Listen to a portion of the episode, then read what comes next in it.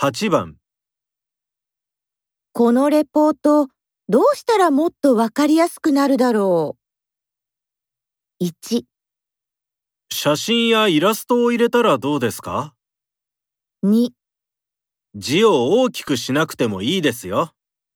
3。レポートの書き方を練習することにします。